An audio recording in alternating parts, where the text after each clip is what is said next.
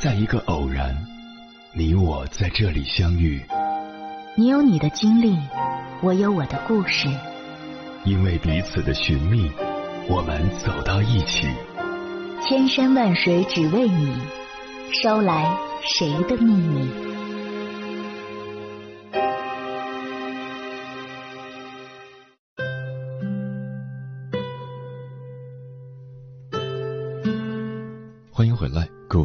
夜行者，这里是正在直播的中国交通广播心灵夜话栏目《千山万水只为你》，深夜不孤单，我是迎波，我要以黑夜为翅膀，带你在电波中自在飞翔。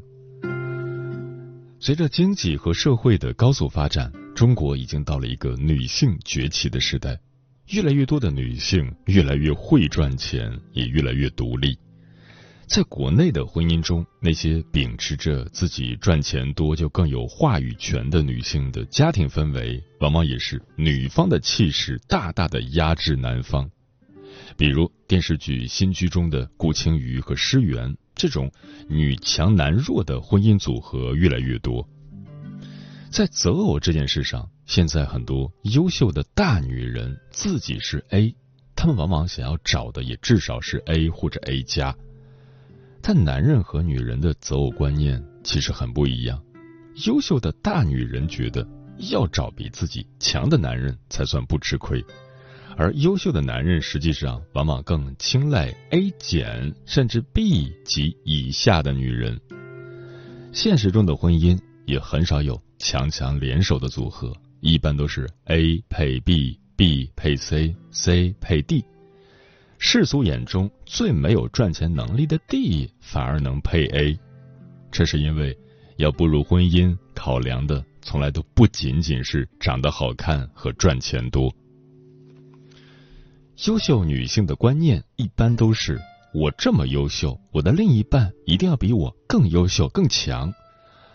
他们喜欢把他一定要比我强当做感情和婚姻的必要条件。但其实这是走入了认知的误区。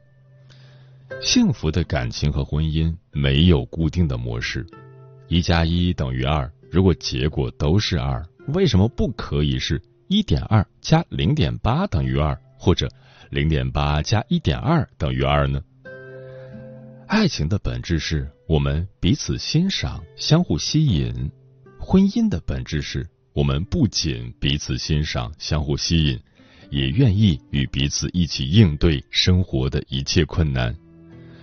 婚姻是为爱情加上了共同面对生活和困难的承诺，其本质更多的是合作和经营，而不是一定要谁比谁强，谁压制着谁。就像机器的齿轮，只有互补式的紧紧相扣，机器才能良好的持续运转下去。女性。勤奋、努力、赚钱能力强，这些都是优势，且主要用在工作上，而不是用在压制家里的另一半上。当家里因为你越来越能赚钱、越来越强势而变得剑拔弩张的时候，可以想想自己当初是如何爱上他的。是因为他的笑容像阳光，仿佛能够照进你的内心。是因为他勤奋努力那种认真的态度得到了你的认可，是因为他弹吉他给你唱了一首很浪漫的歌，你觉得他就是你的诗和远方，还是因为你生病的时候他喂你吃药，细心照料你，或者你肚子饿时他为你下厨做美食时，你对他给你的疼爱和温暖越来越依赖。所有这些都和谁强谁弱没有半分关系，也因为以上这些原因，你们选择了一起步入婚姻，从此你们荣辱与共，生死相依。于是，在茫茫人海中，你们成为了一对共同抵御风雨和构建坚固温暖的小家的亲密队友。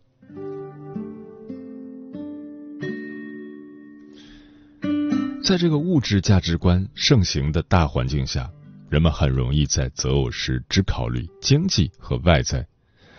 如果一个人他很强，但却不善于经营感情和婚姻，那这个家庭想要幸福的维持下去，大概率也不太容易。如果两个人都善于经营，懂得感恩，即使物质条件一般，也能很幸福。演员戚薇这些年的赚钱能力远远高于她的老公李承铉，于是李承铉干脆就把工作重心转移到了家里的大后方，包括带女儿。两人相互分工又紧密配合，才能让戚薇放心大胆的去干事业。如果戚薇不满李承铉赚钱能力不及自己，处处打压他，那结局可能多半是两人互不相让，分道扬镳了。接下来，千山万水只为你，跟朋友们分享的文章名字叫《好的婚姻真是一件拼资源的事》，作者蘑菇姑姑。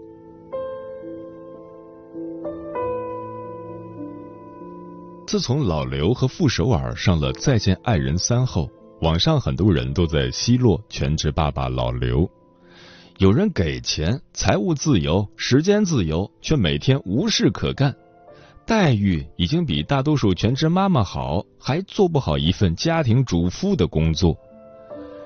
这些评论大部分都集中在老刘不用自己赚钱，老婆还特别能赚，还有什么不满足的？为什么非要离婚？的确，在婚姻里，物质是一种最常被看到的资源，而往往被我们忽略的是，精神同样也是一种资源。在彼此越来越能经济独立的大背景下，精神资源的失衡才是婚姻走向崩溃的临界点。而一个家庭、一段关系中的精神博弈，往往比想象中更加惊心动魄。如果用植物来比喻人，老刘目前的状态就是一棵营养不良的树，他佝偻着背，低着头，大部分时候沉默失语，轻易把错误揽到自己身上，说着自暴自弃的话。尤其当参照物是旁边妙语连珠的爱人傅首尔时，他的沉默更有一种习得性无助和沉沦的感觉。但尽管正走在离婚边缘，老刘仍然兢兢业业的照顾着妻子。他帮他擦去身上滴的汤渍，给他夹菜，给他披毯子，帮他捂着耳朵。他来了就马上给他让座。他向爱人的需求随时进发，但却对有关自己的现在和未来的话题步步后退。傅首尔生日时，老刘的祝福是。祝你高飞，这意味着在对方的未来里，他不知道如何安放自己的位置。老刘营养不良指的是精神上的营养不良。傅首尔这棵大树越长势喜人，老刘越日渐萎靡。如果说婚姻是一整个生态系统的话，老刘和傅首尔的根系就扎在同一片生存土壤里。这个家庭的阳光雨露会优先支持从内心深处想要努力生长向上的人，而那个对生活缺少清晰目标的人，那个原先更认为自己强大随遇而安的人，反而成了把生存资源让出来的人。傅首尔正是这样一棵抢光性很强的植物，原生家庭的创伤促使他好强努力。他带着补偿性的意愿去发展自己，他源源不断要把那些在低矮处的不安转化成向上的根茎，去吸收更多的阳光。与此同时，老刘是一个对现在就挺满意的人，甚至他也没那么多主张。看着所爱的人目标明确，他顺从性的以傅首尔的生活目标为目标，以家庭和爱他为核心。一开始，傅首尔的努力带来了整片生态系统的繁荣，他乐见其成。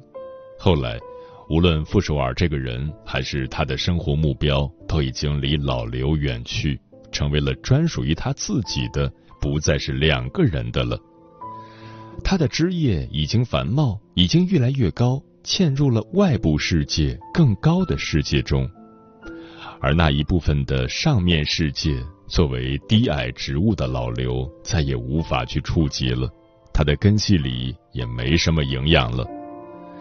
老刘的人生参照物没了，傅首尔的目标也不再是他的目标，他自己也跟着没了。他提出离婚，更像是去找自己，要走出这个生态系统和以他人为中心的生活划清界限。正因为他知道自己只要留在妻子的身边，就习惯性的难以不去照顾她，因为他对她有很深的爱。傅首尔说：“我不再要跟男人结合成为整体，我可以自我完整。我已经画了大半个圆了。”老刘在这种昂扬的状态面前更显得低迷了。他说：“你别问我为什么不再爱了，问就是不知道。离婚是我想到的可以摆脱这种状态的方法。”他连自己的圆都不知道在哪里了。却要面对别人越来越圆的人生。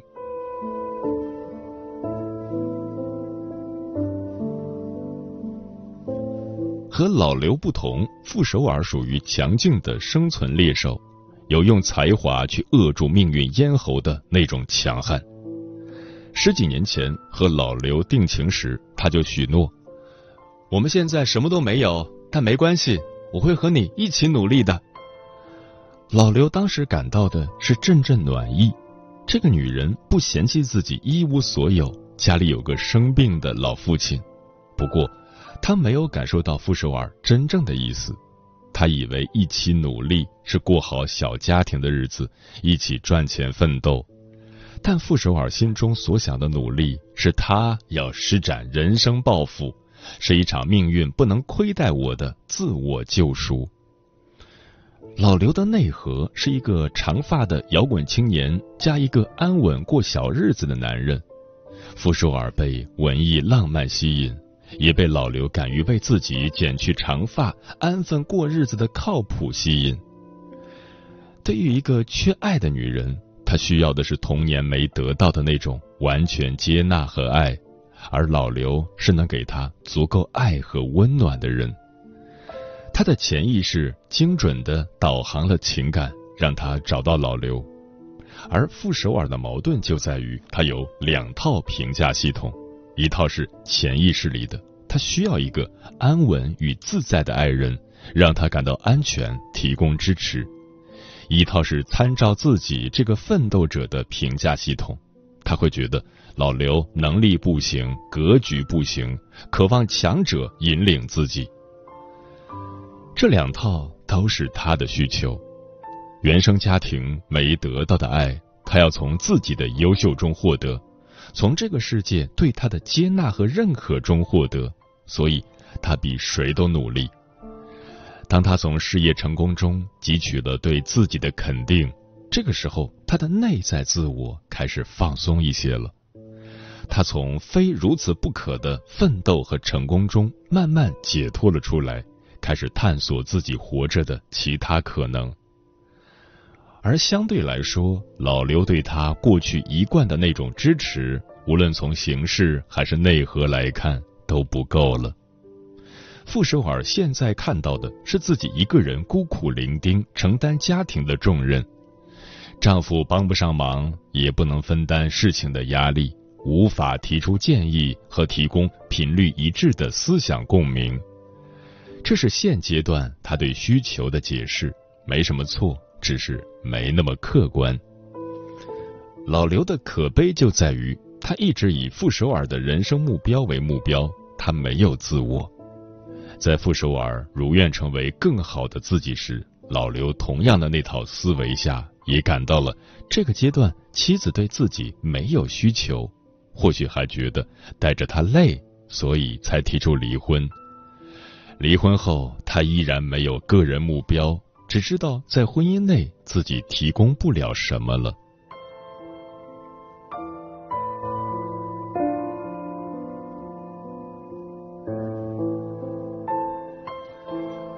每个人和树一样，它的发展都需要同等的阳光雨露。婚姻之初，老刘作为男人是男女关系传统未接的强者，也出于爱，他从精神照顾上源源不断的给予。傅首尔也习惯了被照顾，他没有想到的是，老刘几乎是没有人再给他提供精神资源的。尤其到了上海，没有朋友，没有事业，被日常琐事占据，他一个人迷茫的时间太长了。他是自愿又不自愿的变得营养不良了。随着时间流逝，高大的那棵树虹吸效应在增加，事业发展越来越好，傅首尔的精神状态越来越强势高昂。那棵旁边的树，即使还是过着以前一样的生活，参照物的对比下，老刘的存在会显得越来越毫无意义。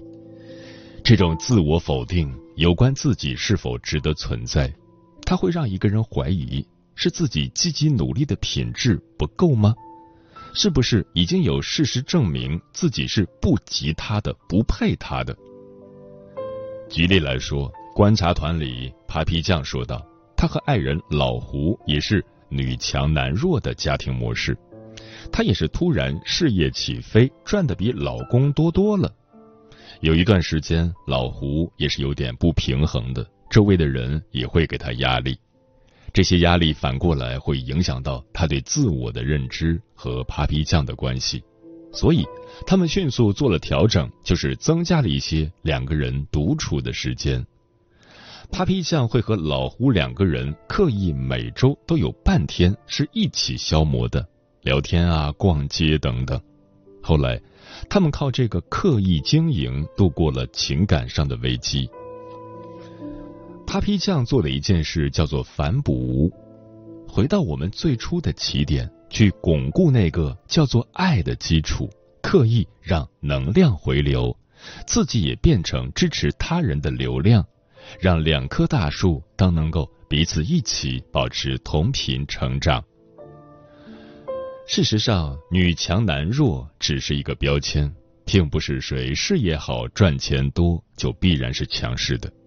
扒皮匠认为，如果自己在事业上不好，被老胡养的时候一样是强势的。他始终在情感资源上是强势的，这个跟物质是谁提供的没有关系，不是必然关联。相反，傅首尔对老刘的关注是不够的。好多次，他在那里和别的嘉宾侃侃而谈。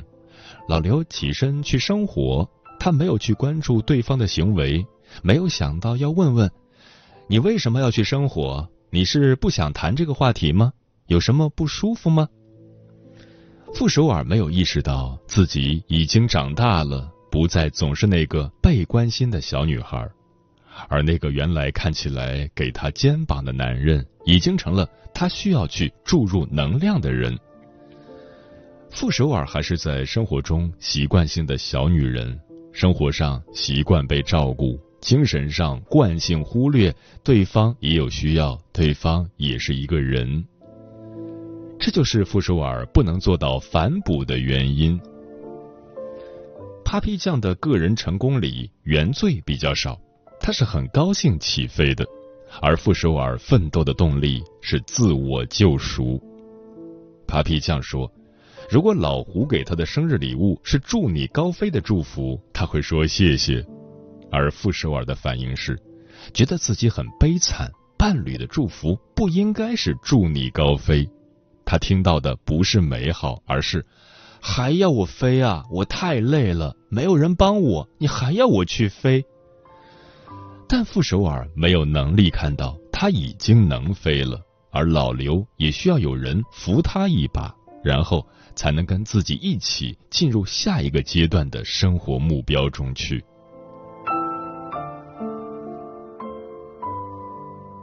那么，个人发展与家庭发展如何保持平衡？家庭系统里能量有流向，从低到高要托举，从高到低。要反哺，我们的关系需要在不同的阶段灵活运用这些策略。对老刘而言，错其实不在他愿意支持傅首尔，而在于支持对方时自己没有了个人目标，于是导致家庭系统失衡了。这背后有主观也有客观因素。傅首尔有强大的动力去探索事业，从不放松，突然就遇到了事业上的跃升。老刘却是一个随遇而安，想过好小日子的人。和老刘类似的人也有很多，他们可能会因为一门心思顾全大局，以家庭为考虑重心，没考虑自己需要什么，自己能力不够。希望通过另一半的努力实现家庭整体的突破，带自己飞升。比较无所谓，攀登意愿不强的人，如果另一半特别愿意攀登，就愿意以对方的目标为自己的目标。而婚姻之所以复杂，就是把个人发展问题和关系问题全都搅和在一起。婚姻不是一个解决个人问题的方案。但个人问题如何解决，却时时刻刻威胁着关系的健康与否。随着发展，如果不做动态调整，保持两个人精神能量的一致对等，就很容易出现问题。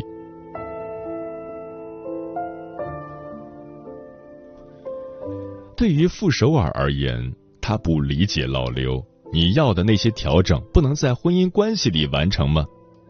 但让老刘一个人单方面打破那个婚姻结构对自我的碾压，一种持续没有精神滋养的状态，确实很难。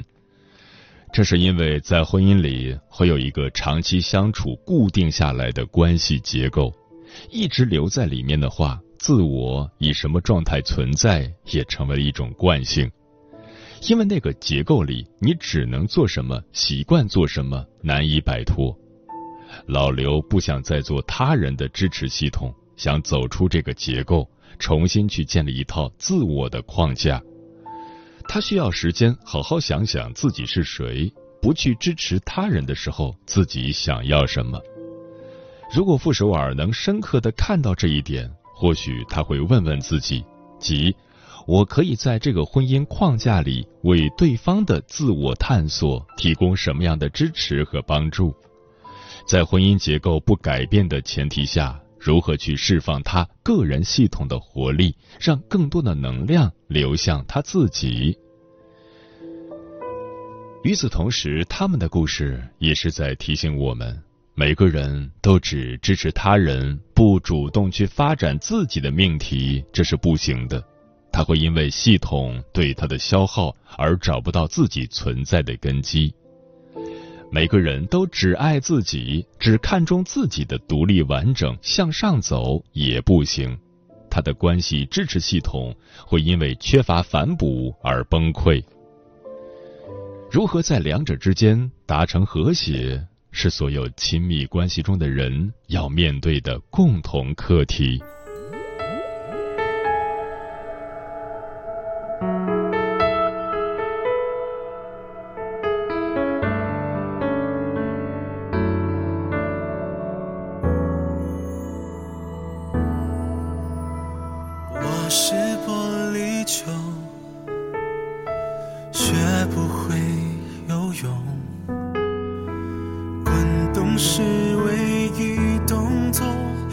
策也没有用，独木桥很重，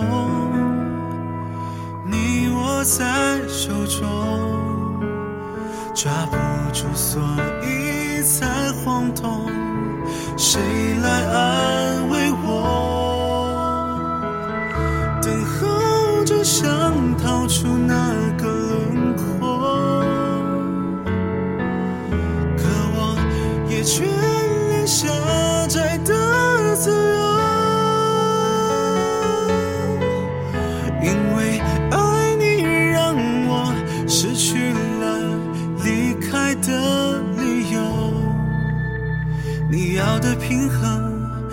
谁付出不够？